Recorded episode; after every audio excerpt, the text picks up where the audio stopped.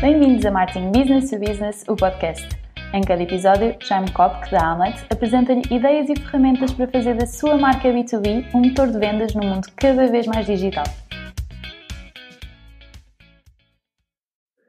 Bem-vindo a mais um episódio de Marketing Business to Business, o podcast. Há alguns anos, quando eu comecei a Hamlet uh, e descobri aquilo que me pareceu na altura uma oportunidade mais do que evidente, que era o mercado business to business, a minha ideia era de que eu ia encontrar pelo mundo muitas agências, muitas outras empresas que também tinham uh, se dado conta dessa oportunidade já que ela era tão óbvia. Eu fiquei surpreendido e comecei a achar que eu estava maluco, porque aparentemente não havia muita gente, ou quase ninguém, no mundo inteiro, não só em Portugal, mas que tivesse dado por, por essa oportunidade e pela dimensão dessa oportunidade. Por isso é que eu fiquei muito contente quando comecei a prestar atenção no trabalho da B2Bs, que é o núcleo business to business da uh, eh, FBIS, que é uma das grandes e mais importantes agências brasileiras. Aparentemente, então, alguém lá no Brasil também tinha se dado conta da mesma oportunidade em que eu tinha reparado. E esse alguém foi Paulo Loeb, que hoje eu tenho prazer de ter aqui comigo como convidado do podcast e que está nos uh, falando lá de São Paulo. Bom dia, Paulo. Uh, e eu vou pedir que você se apresente um pouco e que explique para nós como é que chegou uh, a essa oportunidade do business to business. Você que vem de outro universo, do universo B2C, como é que você chegou a este mundo em que hoje está tendo tanto sucesso? Jaime, em primeiro lugar, é um grande prazer estar com você. Obrigado pelo convite. Espero que essa seja uma primeira conversa e a próxima seja tomando um bom vinho aí ao seu lado em Portugal. Estamos esperando. É, eu, bom, um pouquinho sobre a minha história e como eu acabei desenvolvendo o B2B, né? eu criei há muito tempo atrás, em 99, bastante tempo já, uh, junto com os meus sócios, um site no Brasil chamado fulano.com. É um nome engraçado para um site que tinha uma característica muito específica. As pessoas podiam se logar e se identificar nesse site. Em 99 uhum. isso era uma coisa muito especial. Hoje, né, em qualquer Tranquilo. rede social, é natural que você se identifique. Mas lá atrás não, lá atrás era uma coisa muito nova e você se identificava e criava a sua conta porque você ganhava pontos na medida em que você brincava no Fulano. Fulano era um site de perguntas e respostas sobre uma série de temas, esporte, música, viagens, etc, etc. Na medida em que você acertava os quizzes, as trivias, as perguntas, você ganhava ponto numa conta corrente virtual e trocava pontos por prêmios. Então foi assim que começou a minha vida na internet. Antes disso, eu tinha trabalhado três anos na Unilever, num cargo de marketing, super feliz, bastante tradicional para a época, uhum. mas a internet ali, na, na, na, no que depois foi conhecido como a bolha da internet, eu não sabia que era uma bolha, então eu entrei super animado para desenvolver com os meus sócios o Fulano. Longa história curta, o Fulano foi um dos sites de maior sucesso no Brasil, maior audiência, foi o site com o maior tempo de navegação média do mundo, para você ter uma ideia. As pessoas uhum. ficavam enlouquecidamente brincando no fulano, né? E, e, e, qual que era o modelo de negócio? Era um veículo, a gente vendia mídia para anunciantes.com, então startups, né, uh, cheia de dinheiro, que tinham levantado bastante uh, recursos lá em 99 e 2000, e gastavam enlouquecidamente. O fulano era um, dos, um desses ambientes, e a beleza de ter uma a possibilidade de segmentar as pessoas em virtude de seu cadastro era o nosso grande diferencial. Então eu poderia falar com só pessoas que usassem óculos. E lá estava o Jaime, por exemplo, uh, fazendo parte desse cluster. Não tinha outro lugar para eu achar esse tipo de gente. Se bem que eu não sei se você usava óculos em 99. Já usava. Eu era completamente one-to-one, -one, que era uma palavra que estava muito na moda nessa época, né? Muita gente falava de segmentação e a gente falava de personalização, exatamente. Uhum. Bom, aí a gente então teve um sucesso muito grande, a gente ganhou vários prêmios, a gente foi reconhecido incrivelmente, porém, a bolha da internet estourou. Então, de um dia para o outro, literalmente, talvez de uma semana para outra, do mês para o outro, mas não muito mais que isso, a gente já tinha captado recursos, já tinha 80 pessoas, eu tinha 24, 25 anos, e a gente perdeu quase que todos os nossos clientes. Né? Uh, e aí foi um problemaço, porque uh, o que, que a gente fazia então para continuar a empresa? Eu voltei uh, a falar com o meu antigo chefe da Unilever, onde eu tinha trabalhado. Ele olhou para mim com cara de antigo chefe. Ele falou: pô, cara, falei para você não ir para o fulano. você trabalhava na Unilever. Pô, imagina que até sua mãe ficou assustada quando você falou que é pro fulano, né? Minha mãe até hoje não entende o que o uhum. fulano fazia. E eu falei: não, calma, eu não vim aqui ainda pedir meu emprego de volta, né? Eu vim aqui para apresentar o fulano para a Unilever, né?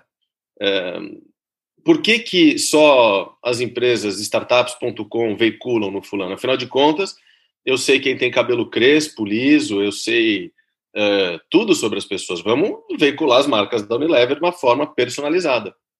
E ele adorou essa ideia. Mas aí apareceu um problema.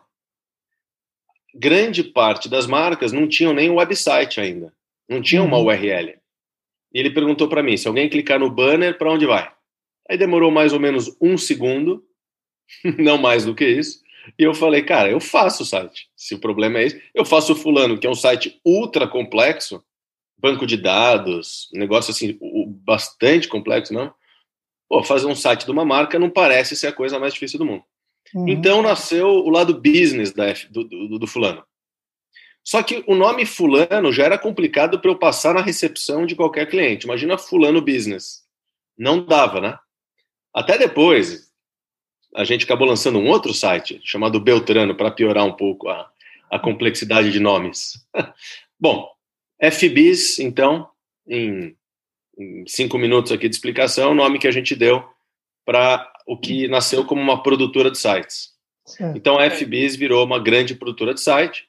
Em um ano ou menos, já era duas, três vezes maior do que era o fulano. A gente começou a ganhar muitas contas da Unilever, começamos a trabalhar com a Coca-Cola, com Gatorade, Banco Itaú, virou uma grande produtora de assets digitais. E aí a coisa começou a, a pegar uma escala muito forte, porque já em 2002, 2003, uh, as empresas estavam uh, ligadas de que isso era muitíssimo importante. Nesse período, eu saí do Brasil, fui para os Estados Unidos, eu morei três anos, eu fui fazer MBA e depois trabalhar lá estudei em Emory, em Atlanta, depois trabalhei na Bright House, que é uma, uma, vamos chamar de uma boutique de estratégia e branding, e voltei para o Brasil em 2003. Quando eu voltei, a gente uh, começou a acelerar uh, o desenvolvimento não só da FBIS, mas também de uma iniciativa de mobile advertising, que também era uma coisa muito incipiente. Então, já em 2003, 2004, a FBIS já era uma agência que fazia sites, uma agência que começava a trabalhar com mobile advertising e também uh, a gente começou a atender uma startup muito interessante chamada Netshoes. Netshoes vendia tênis pela internet, que é um negócio bem maluco para época. Uhum. Eu nunca compraria um tênis, ia chegar apertado, como é que faz? Bom, Netshoes, uh, alguns anos atrás, foi considerado o maior uh, site do mundo de esportes, uh, e a gente desenvolveu para eles tudo que você pode imaginar do que diz respeito à tecnologia, à implementação de plataformas. Então a gente começou a virar. O nome agência de publicidade não cabia no que a gente acabou desenvolvendo, e a empresa começou a crescer bastante. Chegamos, hoje tem, são 300 pessoas na FBIS, então a gente atua, uh, claro, em publicidade, que é o core do negócio, mas a gente começou a criar unidades de negócio. Uh, a WPP, que é o maior grupo de comunicação do mundo, né, lá em 2011, vendo que a gente incomodava demais as agências offline e, de, e, e entregava uh, essa comunicação digital para o mercado, uh, comprou a FBs, como também grandes grupos de comunicação compraram agências especializadas. Uhum. Então a gente desde 2011 faz parte do grupo WPP. E aí, uh, respondendo então sua pergunta, em 2016 para 2017, eu olhava para esse mercado desenvolvendo uma série de trabalhos de comunicação, uh, comecei a, a, perceber que tinha um grupo absolutamente grande e importante para a economia desatendido, que é o B2B. Né? Eu fui convidado para dar uma palestra sobre B2B marketing no LinkedIn e eu nem sabia uh, que eu sabia de B2B marketing. A verdade é essa. A gente atendia dois grandes clientes. A gente atende ainda TOTUS, que é, é a maior empresa de software e RP da América Latina, concorrente com a SAP. E a gente atendia uh, a Embratel, empresa telecom aqui no Brasil, muito importante. E aí a TOTUS falou, pô, Paulo, vem falar aqui para um público sobre o B2B marketing. Eu falei, nossa, é, vamos fazer uma coisa, deixa eu falar sobre os clientes. Eu não me sinto ainda preparado para falar sobre B2B de uma maneira tão teórica, né? E fui para lá, cheguei, tinha umas 60, 70 pessoas ali na sala, um monte de gente engravatada, pessoal um pouco mais uhum. formal do que a turma que eu conhecia da, das agências de publicidade, clientes, ou, ou, ou, nos festivais de comunicação de Cannes. E aí eu comecei a falar sobre o que, que a gente fazia com TOTOS e o que a gente fazia com uh, Embratel, e a turma começou a ficar muito animada, uma conversa de meia hora, acabou durando quase duas, e eu saí de lá muito, muito, muito animado, porque uhum. eu percebi que tinha eco, né? E ninguém atendia a não ser agências de relações públicas, mas em outro tipo de serviço. Saí de lá, uh, literalmente, um dia seguinte ou depois eu fui no Google para entender qual é que era a visão do Google sobre B2B, e o Google uh, tinha uma leitura muito bacana, chamava de Business and Industrial Markets, não sei por que em inglês tudo fica mais bonito, mais legal, então Business and Industrial Markets é uma coisa que abriu meus olhos, e me mostraram cases uh, muito, muito interessantes, né? De Volvo Trucks, uh, de, de, de, Caterpillar, né? Que, putz, trator fazendo B2B. Eu fiquei muito animado. Uh, fui falar na GV, principal faculdade, Universidade Brasileira de Negócios, não vi muita coisa. E aí fui para os Estados Unidos fazer um curso com um cliente meu no Gartner, que é um lugar que eu também desconhecia e foi lá que eu conheci o Scott Galloway. Logo mais a gente pode falar sobre isso.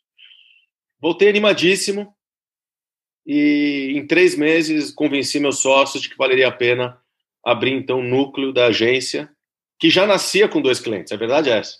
Não é que eu criei do zero, uhum. né? Totos e Embratel, que na época eram chamados de os clientes estranhos da FBIS, ou os clientes incompreendidos. Na verdade, eu dei um nome para isso. Falei, é, é, isso chama B2B, e a gente é. vai desenvolver. E aí, Você então... nasceu já respondendo a uma necessidade que existia dos clientes. Exato. Foi assim uhum. que nasceu o B2B, eu mais 12 pessoas. Uh, hoje são 50 pessoas que respondem a quase que 20, 25% do resultado da companhia. Bacana. E o que que você, à medida que você foi entrando e entrou de cabeça nesse nesse universo, o que, que você foi descobrindo e o que, que você achou mais surpreendente? Olha, Jaime, a primeira coisa que eu percebi é que a interlocução com os clientes B2B era muito mais sênior, era muito mais sofisticado. Se, por um lado, eles conheciam menos sobre comunicação digital do que os clientes B2C, o que é natural, uhum. né? Porque acho que. Por outro lado, eu comecei a falar com o C-level em toda a reunião, muitas vezes até com o presidente da empresa. Então eu comecei a falar muito mais sobre negócio e não necessariamente sobre traquitanas digitais ou de comunicação. Então esse é o primeiro ponto. Segundo ponto é que ainda hoje eu, eu até uma, uma brincadeira interna, quase que cada reunião é uma aula, porque dependendo da empresa que eu vá, aparecem engenheiros uh, aparecem uh, pessoas responsáveis pela parte industrial, uh, logística. Eu, eu, comecei também a ter contato com profissionais muito, muito capacitados, né? Cientistas. E a gente começou a dialogar com eles, então, para mim, é, é, uma aula. Uh, Descobrindo é outros outra... mundos, né? E, e, com muita sofisticação. Uhum. Isso foi muito interessante. Um, eu acho que tem um outro também ponto bacana, é que como não há vícios, uh, porque muito pouco foi feito em comunicação até agora, é, não tem muito tabu também. A gente, por exemplo, começou a desenvolver e-commerce uh, para empresas que nem, vem, nem tinha loja física ainda, porque só vendia B2B. Então a gente começou a, a dialogar com o mercado B2C numa maneira muito mais veloz até do que, por incrível que pareça, empresas, empresas B2C que estavam fazendo e-commerce. Então é, é muito aprendizado, é, é muita coisa nova, é, e a capacidade e a possibilidade de construir uh, novas, novos caminhos uh, com gente muito boa e com o bolso muito fundo também, porque normalmente são empresas muito grandes, pelo menos as que a gente trabalha, são empresas muito capitalizadas uh, e que Sim, dá para fazer. A dimensão do mercado brasileiro permite que haja que haja essas grandes empresas ou grandes grupos que têm esse potencial é, que não estava sendo trabalhado de comunicação de uma forma sistemática. E Paulo, você sente que você está sendo acompanhado nessa evolução do, do trabalho é, sobre o business to business pelo mercado, pela concorrência, pela, pelos fornecedores, pelas escolas. É, isso é uma coisa que está acontecendo no país ou vocês ainda estão pioneiros completamente?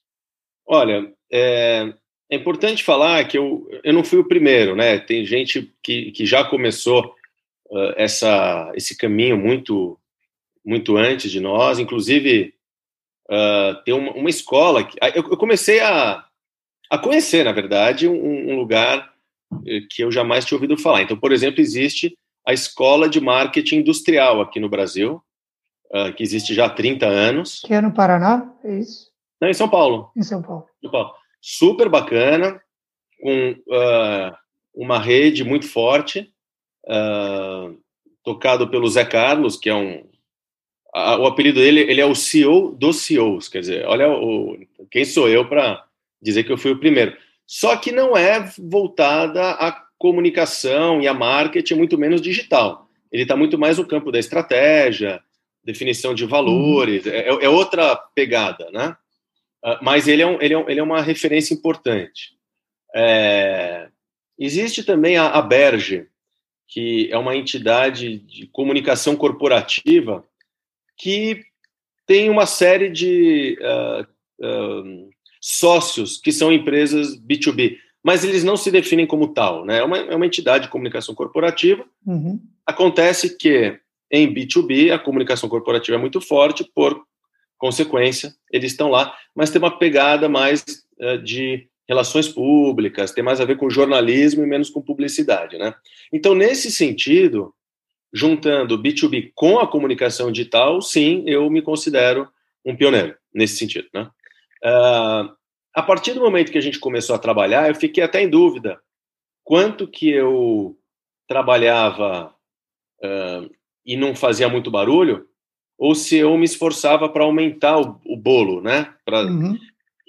O, o, começo, os primeiros dois anos, foi um trabalho mais solitário, uh, onde eu coloquei muita energia para fazer o nosso negócio. A partir do segundo ano, quando a nossa velocidade e já tinham cases e, e muita coisa para desenvolver, eu achei que estava na hora de abrir um pouco. Então, eu convidei a Escola Superior de Propaganda e Marketing, a SPM, uh, ah, para a gente fazer o primeiro B2B Summit aqui no Brasil. Fizemos dois já, cada um teve mais de 300 pessoas participando, então a gente fez um, um, um evento muito, muito legal. Uh, eu, nessa empreitada, eu acabei escrevendo um livro uh, sobre isso, chamado B2B Rocks, que todo mundo que está ouvindo pode baixar gratuitamente no B2B Rocks. E que eu recomendo, é muito interessante. Ah, obrigado.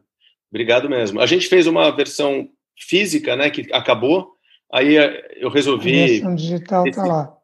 É, nesse espírito de disseminar conhecimento, claro. porque eu acho que isso que a gente está fazendo aqui é, é o mais importante, é, disseminar, porque em disseminando, eu, claro que eu aprendo muito. É, e, e também uh, acabei criando o podcast, logo mais aí a gente vai mudar de cadeira e eu que vou te entrevistar. Então, tem muita coisa acontecendo uh, no intuito da gente fazer com que mais pessoas falem sobre isso, porque eu ainda falo sozinho, sim. O que é bom, por um lado, porque não tem tanta concorrência, mas eu preciso fazer com que mais profissionais e mais pessoas se interessem pelo assunto. Não, até porque, e esta é uma pergunta encomendada, né? Porque eu falei aqui com algumas pessoas que eu ia falar com você e houve uma que um, uma pessoa dessa área que me pediu especificamente para saber ah, como é que é a, a formação, ou seja, se você já tem, já começam a receber é, pessoas que vêm das escolas, pelo menos com alguma informação sobre o que é esse mundo estranho e, à primeira vista, não tão sexy quanto o mundo do, B2, do B2C. Né?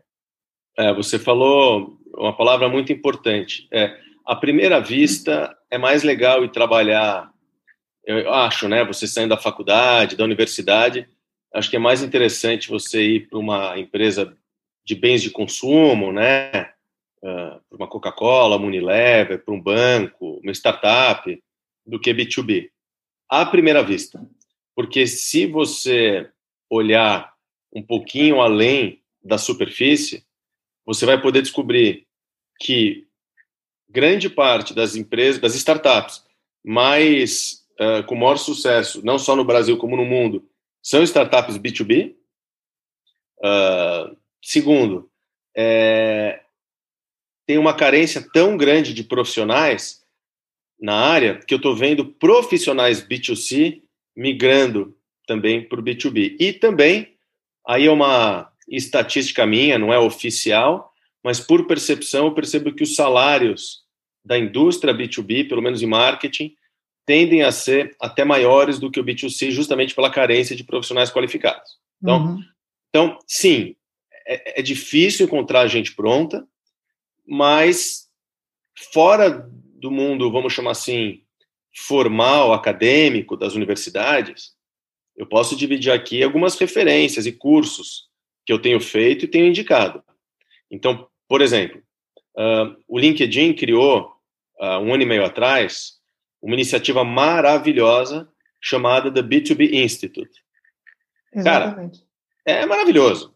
É, é maravilhoso.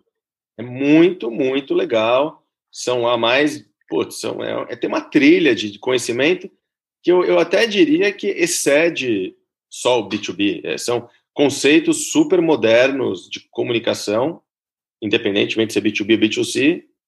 Então, essa é uma referência muito boa. Tem um autor é, também, que ele é vice-presidente da Ogilvy, na Inglaterra, em UK, chamado Rory Sutherland. O Rory, então, você conhece ele, é, né? É um ele é cara é incrível. genial. É. Incrível, escreveu um livro maravilhoso sobre, é, eles chamam Contrarian Ideas That Don't Make Sense. Então, ele é um cara que estuda muito tomadas de decisão, baias de raciocínio. Ele vem é do marketing do, do, da economia comportamental, né? Behavioral Economics e tem umas sacadas totalmente geniais. Além de ser muito engraçado e muito interessante. Super. Aquele humor fino inglês ali que. É... Eu vou deixar a referência nas notas, porque eu acho que é mesmo daquelas referências que estamos recomendando aqui com muita convicção. Tem uma outra uh, referência, ele não está circunscrito ao B2B, Uhum. Mas ele é um cara que virou, para mim, provavelmente a maior referência hoje no que diz respeito ao desenvolvimento da comunicação e, e mais que a comunicação, dos negócios da nova economia, que é o Scott Galloway. Uh, o Scott Galloway é um professor da NYU ele escreveu livros importantíssimos como uh, acho que The Big Four, que ele faz uma análise sobre Amazon, Apple, uh, Facebook, uh, ele uhum. também, e Google, ele também uh, escreveu um livro muito interessante chamado The Algebra of Happiness, que é um livro que eu recomendo. Ele acabou de escrever um livro sobre o mundo pós-pandemia. Ele é um crítico muito ferrenho no que diz respeito ao poder que essas grandes empresas hoje uh, têm, de uma forma geral, no mercado. Então, Scott Galloway é um cara muito bacana e foi um cara que eu conheci pela primeira vez no evento do Gartner. E ele, além de ser um professor, é um empreendedor. Ele vendeu a empresa dele para o Gartner. Era uma empresa B2B, uh, que ainda existe, né? Uh, que faz uh, pesquisas numa plataforma e vende isso para Unilevers e L'Oreais e, e, e, empresas de bem de consumo do mundo. Então, essas referências me inspiram muito. Tem ainda uma outra muito boa uh, de um site brasileiro chamado projetodraft.com, que também agora está no Canadá. Esse projeto Draft ele é um, é um, é um, é um, é um site que traz a narrativa das histórias corporativas, principalmente voltada à nova economia.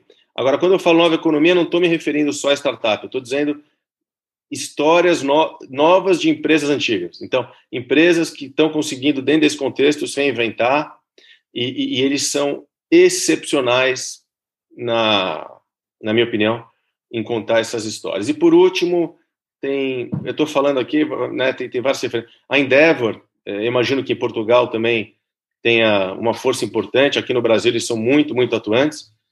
Eu diria para você que não sei se metade ou perto disso das empresas da Endeavor são B2B, então é um negócio que você uhum. também aprende muito.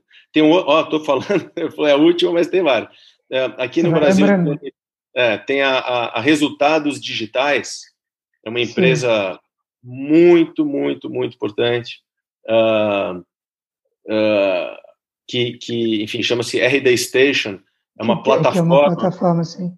É, é, e eles têm um evento, inclusive, é, chamado RD Summit.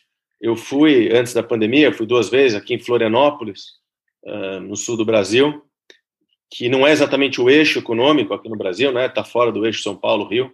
É, tinham 11 mil pessoas num evento. Eu vou te falar, eu já fui em muitos eventos, inclusive fora do Brasil não, deve, não devia nada para, provavelmente nem para o Web Summit aí, uh, de Portugal.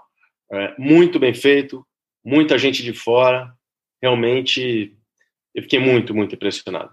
Então, assim, são várias é, possibilidades de aprendizado fora da academia, né, fora da, da uh, do, do, modelo tradicional de, de, aprendizado, mas é só se interessar claro. tem muita coisa boa. Inclusive, aí na Inglaterra, pertinho de vocês, uh, tem o, evento Ignite, acontece uhum. no meio do ano, que é um evento B2B Marketing, né? Super recomendado. Sim, eles têm é, franchisings, né? E estão presentes aqui também, fazem variantes dos Ignites por aqui. Uhum. Muito bem, Paulo. E uma outra pergunta posso, Posso falar mais uma que eu lembrei? Tem uma outra que eu recomendo demais, chamada Winning by Design. Winning by Design. Winning by Design. É impressionante. Essa é uma empresa mais voltada a vendas, é, modelo SaaS, uh, criada por um cara absolutamente doido, um holandês, chamado Yakov, mas ele é um doido do bem, é um doido gênio. É, é, é muito impressionante o que esse cara tem feito. Então, só para ficar algumas referências, uh, essas são as melhores, na minha opinião. Então, vamos ficar aqui cheios de sugestões e muita coisa para consultar. Está é, com muito sumo, como a gente diz aqui em Portugal, é, essa conversa.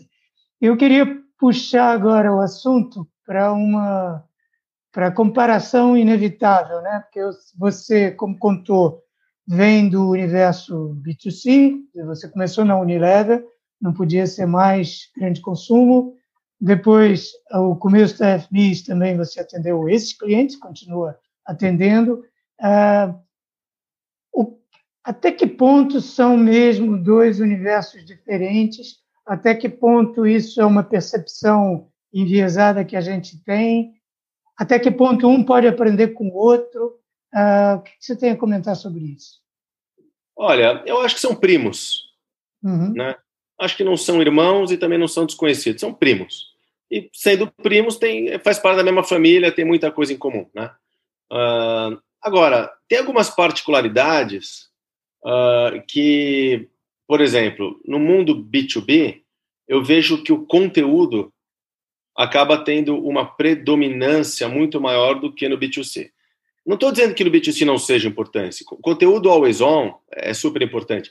Mas ainda a gente trabalha com muitas campanhas, com muita publicidade uh, ainda em televisão, em formato de vídeo, né? No B2B, uh, ah, difícil é mais fácil explicar, eu acho, o que é um lançamento de um novo carro, um novo relógio, uma nova cerveja, num formato mais tradicional. Agora, para pegar um cliente nosso, que é a TOTOS, que trabalha em uma dezena de indústrias, cada uma com a sua especificidade, eu não consigo resolver essa história num formato tão circunscrito. Então, eu preciso criar desdobramentos e desdobramentos uh, para fazer com que esse conteúdo seja mais palatável e mais sofisticado. Então, acho que o primeiro ponto aqui diz respeito à importância do conteúdo nos dois lados, mas no B2B a gente vai mais fundo. Outra coisa que eu percebo também é similar, mas no B2B eu, eu, a gente tem feito mais, é alocar pessoas da agência dentro do cliente. Né? É mais difícil entender o que, que uma General Electric faz do que eu entender o que, que a Volkswagen faz. A Volkswagen faz automóvel e talvez tenha algum, alguns automóveis, mas a GE é, tem. É, nem é cliente nosso. Uhum. Eu só estou dando um exemplo, não é cliente nosso. Mas, assim, é Big Data, aviação, saúde. É, ou eu estou lá dentro, ou vai demorar uma infinidade para eu, eu entender do que se trata. Uhum. O terceiro ponto é que os briefings ainda não vêm tão redondos no B2B. Então, eu acho que tem um trabalho mais colaborativo de juntos a gente definir o problema. No B2C, a coisa, pelo menos até hoje, tem vindo mais. Então, assim, é parecido? Claro que é. Comunicação, é negócio, é marketing, é tecnologia. Mas é, acho que tem essas, esses detalhes que fazem toda a diferença. Tem uma especificidade. Né? E a questão do conteúdo é mesmo muito importante, até porque você tem que manter, não só porque o, o poço de informação é muito mais fundo, mas você tem que manter uma conversa por mais tempo, né? porque os ciclos de venda podem durar um, dois, três anos até alguém tomar uma decisão. E durante esse tempo você tem que manter uma conversa. Né? Então, não vai ser repetindo o mesmo anúncio e martelando a mesma mensagem sempre. Né? Tem essa dinâmica que é diferente. Um, agora, falando um pouquinho sobre o núcleo B2B e sobre o posicionamento que vocês têm, que é o Business to Human, uh, que, que eu acho muito interessante, que tem toda uma visão, uh, com a qual eu me identifico bastante, mas toda uma visão sobre o que é o marketing B2B uh, e como é que se trabalha o marketing B2B. Falar um pouco sobre essa visão, sobre isso? Claro. Olha, Jaime, quando é, duas empresas estão fazendo negócio, né? Aqui no Brasil a gente fala duas pessoas jurídicas, não sei se em Portugal é assim que se fala também, né? Parecido. Pessoa Dois, coletiva aqui. Pessoa coletiva. Na verdade, atrás do computador, da mesa, do cartão, do crachá, tem o Jaime e tem o Paulo, né? No final do dia, são pessoas. Então, a gente, inclusive muito estimulado por tudo que eu li no próprio B2B Institute, né? Eu achava que eu ia me deparar com respostas técnicas para problemas humanos. E não problemas humanos são resolvidos através de códigos emocionais também. Uhum. E eu uhum. comecei a ver muito resultado positivo uh, em comunicação, onde há esse cuidado do diálogo e da graça e da criatividade e do humor e do entretenimento, né? Porque um tabu do B2B, pelo menos que eu tinha, é que era chato, era feio, era sem cuidado do craft, era, entendeu? é um bando de PDF chato. Não, não, porque pessoa, o Jaime, você que trabalha com B2B, você não faz uma distinção na sua cabeça entre uma experiência que você tem com o Uber e depois numa relação com a empresa B2B. Para você é tudo mais um, é, é, a vida. A vida ela não é definida entre B2B e B2C, online e offline, análogo e digital. Então, eu acho que a gente tem que entender o comportamento humano como uma coisa só, e dessa forma, como você bem falou, até em relações mais longevas, ciclos de venda mais longo, como que você mantém essa conversa durante um período mais extenso? É, não dá para você ser tão técnico e muito menos chato. É você tem que criar confiança, né? Porque todo o, vamos dizer, o discurso das vendas B2B é muito mais desenvolvido do que o discurso do marketing B2B. E o pessoal das vendas B2B sempre soube que o essencial é criar confiança. O que a gente às vezes esquece de transpor é que confiança é uma emoção, né? E que você cria confiança não é apresentando um Excel. O Excel e os números até podem ter o seu lugar, né? Mas você cria confiança, como você cria confiança com pessoas, né? Também com uma conversa interessante, com empatia, com humor, com, com identificação. Tudo isso comunicação, né? E a gente não muda de personalidade quando quando vai para o escritório. Exatamente. É, é, tem, é, não, é, não por acaso existem tantos eventos do trade, né, B2B, porque nos eventos mesmo, né, a brincadeira é, é que no café, né, no corredor, os negócios acabam sendo feitos é ali. Tudo né? acontece. Não, de tudo acontece. Nos Estados Unidos, não sei se aí, mas nos campos de golfe, enfim. Mas essa é uma visão parcial. Eu acho que o digital pode fazer com que a gente tenha, mais durante a pandemia, a oportunidade de se comunicar, e o LinkedIn é uma ótima ferramenta, por exemplo, para você conseguir nutrir os relacionamentos, ser pertinente, ser relevante. É, é, inclusive, tem até um conceito do B2B, que é o Account Based Marketing, que é algo que eu nunca tinha ouvido falar no B2C, que pressupõe esse trabalho de aproximação da área de vendas, que você falou que é mais sofisticada no B2B, eu concordo, com o marketing, para criar uhum. Esses núcleos de trabalho conjunto para fazer com que uh, a conversa não seja só uh, a bateção de carteira para vender. Não, acho que tem um processo muito mais sofisticado e mais rico uh, que, que, nos permite fazer esse trabalho com muito mais riqueza.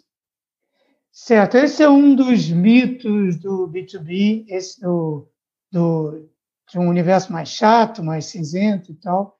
É um dos tais mitos. É, e você fala de uma série de mitos no livro uh, B2B Rocks. Uh, fala de uma série deles. Se você pudesse destacar mais um que é assim, que faz muita diferença. Claro. Uh, claro. Eu vou pegar o, eu vou pegar o seu gancho do, do ciclo de venda, então. É, o, muitas é, pessoas acham também que a, o target focal da comunicação B2B é o presidente da empresa, ou o C-level, o diretor da área específica. Né? É, isso não poderia ser mais errado, na minha opinião. Porque, em primeiro lugar, grandes compras B2B normalmente ocorrem uh, através de uma decisão colegiada dentro das empresas. Então, não basta eu falar com o CFO se eu quero vender um produto financeiro, se só ele conhece. Então, uhum. a gente tem tido muito sucesso uh, em, em, em, fazer uma comunicação um pouco mais ampla, né? Até no, um parênteses, no, no, no B2B Institute, eles até criaram um conceito para isso, que é o Quantum Marketing, o nome é até bacana, mas dizer o seguinte, não, não adianta você ser tão, tão, tão específico na sua no seu estabelecimento do target, senão você vai falar com uma pessoa só, duas pessoas. Não e é assim. Essa pessoa não decide sozinha. Então a gente tem ampliado a comunicação não só para o C-level, mas para gerência, para áreas uh, uh, de, de, de, nível hierárquico mais baixo, até porque daqui a três anos o gerente de hoje é o diretor de amanhã. E dado que a gente precisa se relacionar no longo prazo, né, uh, uhum. esse é um, é um, é um aspecto importante. Mas deixa eu falar outro também que eu acho que vale a pena. Estou falando muito de LinkedIn aqui, mas voltando para o ponto business to human, a gente também tem tido bastante sucesso uh, fazendo comunicação no Twitter, fazendo comunicação em Facebook, fazendo porque ah não, porque lá não é B2B. Lógico que é, porque seguramente você tem uma conta no Twitter ou no Instagram, As pessoas, estão lá. As pessoas estão lá. É claro que você precisa adequar a linguagem, né? Mas a gente uh, tem tido muito sucesso, uh, não só no desenvolvimento de marca, mas também na geração de lead, que é, é, acaba sendo uma métrica um pouco mais dura e concreta, uhum. que os uhum. clientes nos cobram e a gente tem conseguido também atingir esse objetivo. Bacana. É bem interessante porque eu gostei muito de, especificamente dessa parte do seu livro, porque como há um desconhecimento, também é um desconhecimento que é mesmo cercado de preconceitos, né? Esse é. da, da, separação entre as redes sociais, a rede social profissional enquanto quando e, e a rede social pessoal e na rede social pessoal eu não vou falar de negócio. É mentira, né? Tem que falar de outra maneira, mas é, mas continua a falar. Paulo, a pergunta inevitável este ano, nesse contexto que está todo mundo vivendo aqui no, em Portugal, como aí no Brasil, a pandemia. grandes desafios, eu uh, imagino que isto tem um impacto para todo mundo que trabalha nessa área, porque, quando mais não seja porque fecha um dos canais muito importantes que você já falou, que são os eventos presenciais, uh, que tem uma importância enorme no, no B2B, uh, e por uma série de outras razões. Como é que vocês estão ajudando os clientes a lidar com essa, com essa fase? E o que que, ah, no final das contas, também tem de bom uh, uhum. nos desafios que a gente tem encontrado? Olha, o, o começo foi muito assustador, porque o marketing, normalmente, é aquela área onde o corte de verba é inevitável na crise, né? Para muita gente, para muitas empresas, é por aí que começa. Uh, tenho dúvidas se é a melhor estratégia, porque uma hora o mercado volta e se a marca não está bem posicionada, talvez demora mais a recuperação, mas é assim que grande parte dos, dos, dos clientes trabalham. É, ao longo do, dos meses, uh, depois desse momento de choque inicial, a gente começou a, a, trabalhar iniciativas que de fato foram agilizadas por causa da pandemia. A verdade é essa. Então, coisas que estavam no, no processo de desenvolvimento que rapidamente foram implementadas. A gente criou o primeiro podcast para Google Cloud, por exemplo, aqui no Brasil. Uh, então, isso é um negócio maravilhoso, porque tinha muito, muito evento, como você falou, muitos eventos físicos organizados, de um dia para o outro foram cancelados. O que, que a gente faz? A gente criou um podcast que tem um sucesso de audiência muito grande. É, então, esse foi um, um exemplo muito legal uh, de atuação. Outro uh, exemplo que eu acho que vale a pena destacar uh, é o incremento de trabalho de inbound marketing, porque parte dos clientes cortou verba de mídia, mas nem por isso tinha que parar de se comunicar com os seus clientes ou com a sua base. Uhum. Então, nosso trabalho de inbound, trabalhando ou com RD Station, uh, ou com uh, Salesforce, ou com outras plataformas, uh, aumentou bastante também. Então, a gente começou a Outra, outra, outro trabalho que aumentou foi o monitoramento das redes sociais ativo por causa da pandemia com clientes onde isso era mais sensível. Então, a gente atende a CPFL, que é uma empresa de energia aqui no Brasil, muito, uh, muita gente trabalhando de casa, né? não podia cair energia, não podia cair...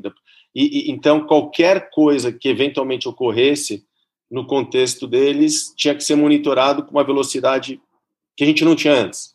Então a gente criou uhum. também uma frente de atuação de monitoramento de redes sociais importante. A nossa área de insights uh, também começou a ser mais ativada pelos clientes, no intuito de antecipar tendências que a gente trabalhava com uma visão talvez de três, quatro meses para o futuro. Agora a gente já estava no ano passado, né, em, em julho, começamos a atuar em cima de 2021. Então, uhum. eu acho que no final das contas, acabamos encontrando é, formas diferentes de ajudar nossos clientes, que foi muito interessante. Não dava para imaginar que isso aconteceria, claro, mas a gente conseguiu é, adequar e orientar é, a nossa energia e nosso esforço para continuar na, re na relevância que, enfim, é demandado por todos, né? Isso é aquela restrição que o mundo colocou sobre todos nós e que obrigou a desenvolver ferramentas novas que provavelmente vão ficar, né? Exato. tudo isso passar, que a gente espera que seja, que não demore mais tanto. Sim. Ah, muito bom, Paulo, a conversa até aqui. A gente podia ficar mais umas horas falando sobre esses temas, mas já estamos perto de uma, de uma horinha de conversa e tem muita coisa aqui para as pessoas anotarem, para aprenderem. Ah, quem quiser saber mais sobre você, sobre uh, o FBIS ou sobre o núcleo uh, B2Bs, uh, onde é que te encontra? Bom, o site da empresa é www.b2biz.biz, então aí está o lugar oficial do nosso, do nosso trabalho. Uh, pode me achar no LinkedIn, Paulo Loeb. Quiser mandar e-mail peloeb.fbis.com.br, o livro que a gente já mencionou, e o podcast uh, B2Biz, esse é o nome também. Então, tem todas as formas aí para nos achar bastante fácil. O podcast, mais uma vez, também recomendo muito, tem conversas muito interessantes. Uh, acho que quem for lá vai, vai gostar. Obrigado. Muito bem, Paulo, muito obrigado. Foi um grande prazer falar com você. Uh, aprendi muito e acho que os nossos ouvintes vão aprender também. Quem quiser saber mais sobre marketing business to business em Portugal, não esquece de ir ao site da Hamlet. Ao ir lá, hamlet.pt, assina a newsletter Universidade B2B. Uh, ah, quem gostou deste episódio do podcast uh, pode assinar, recomendar, uh, por lá uma, umas estrelinhas, fazer um review uh, e não deixar de ver os anteriores e estar tá aqui para os próximos também. Mais uma vez, Paulo, brigadão. Até a próxima. Até a próxima, como eu falei, ao vivo em Portugal. Só preciso de uma desculpa para ir para aí então já criamos. Muito obrigado. Não, não vou prazer. Faltar. abraço. Valeu.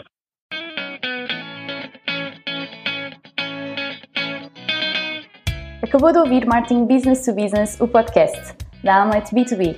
Se gostou, não se esqueça de fazer like, partilhar, deixar o seu comentário e subscrever no seu canal preferido. Para ver as notas desta conversa, vá a amlet.pt blog. E em breve voltaremos com mais um episódio de Martin Business to Business, o podcast.